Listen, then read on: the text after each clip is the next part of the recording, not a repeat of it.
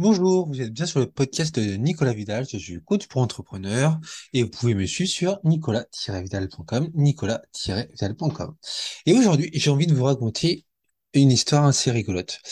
Une, histoire qui s'appelle euh, Fin de match 1-0 et l'histoire d'un conte et d'une princesse. Alors, qu'est-ce qui se passe? Il était d'une fois un royaume nommé le royaume des entrepreneurs.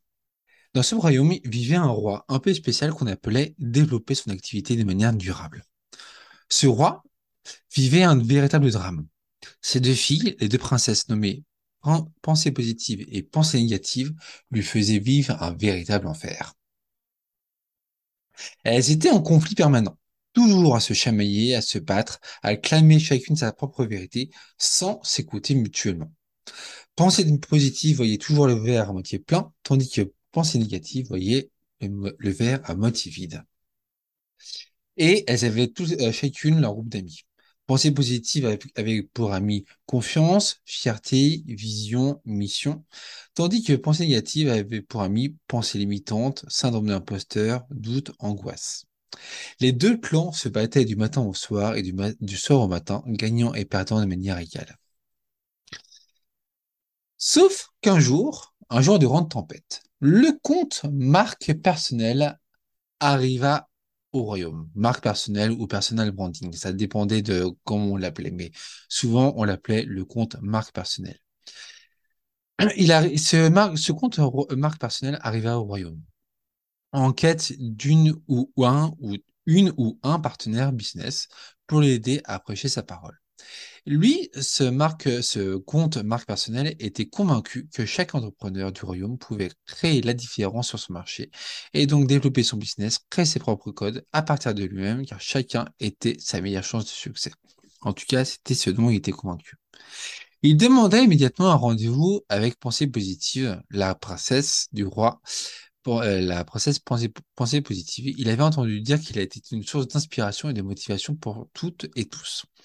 Le rendez-vous commença plutôt bien, mais bien évidemment, c'était sans compter sur l'affreuse pensée négative, donc la sœur de, de la princesse positive, qui arriva en furie dans la salle de réunion pour expliquer au, au compte ô combien sa quête était complexe, dangereuse, évidemment vouée à l'échec, et donc surtout, il fallait pas se lancer dans cette, dans cette entreprise. Syndrome de l'imposteur, doute et angoisse arrivèrent quelques minutes plus tard et continuèrent à casser le projet du compte. Quant à euh, fierté et mission, donc les, copines de pensée positive se pressèrent également dans la salle de réunion pour aider leur ami pensée positive et essayer de donner un petit peu de, peps et d'envie au compte. Le brouhaha ambiant mit le compte dans un état d'agacement ultime. C'est alors qu'il posa la question qui mit tout le monde d'accord. Hurla le comte. Chut Vous m'épuisez avec votre conflit.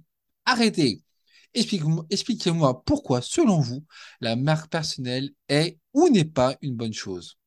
Celle qui aura le meilleur argument aura gagné.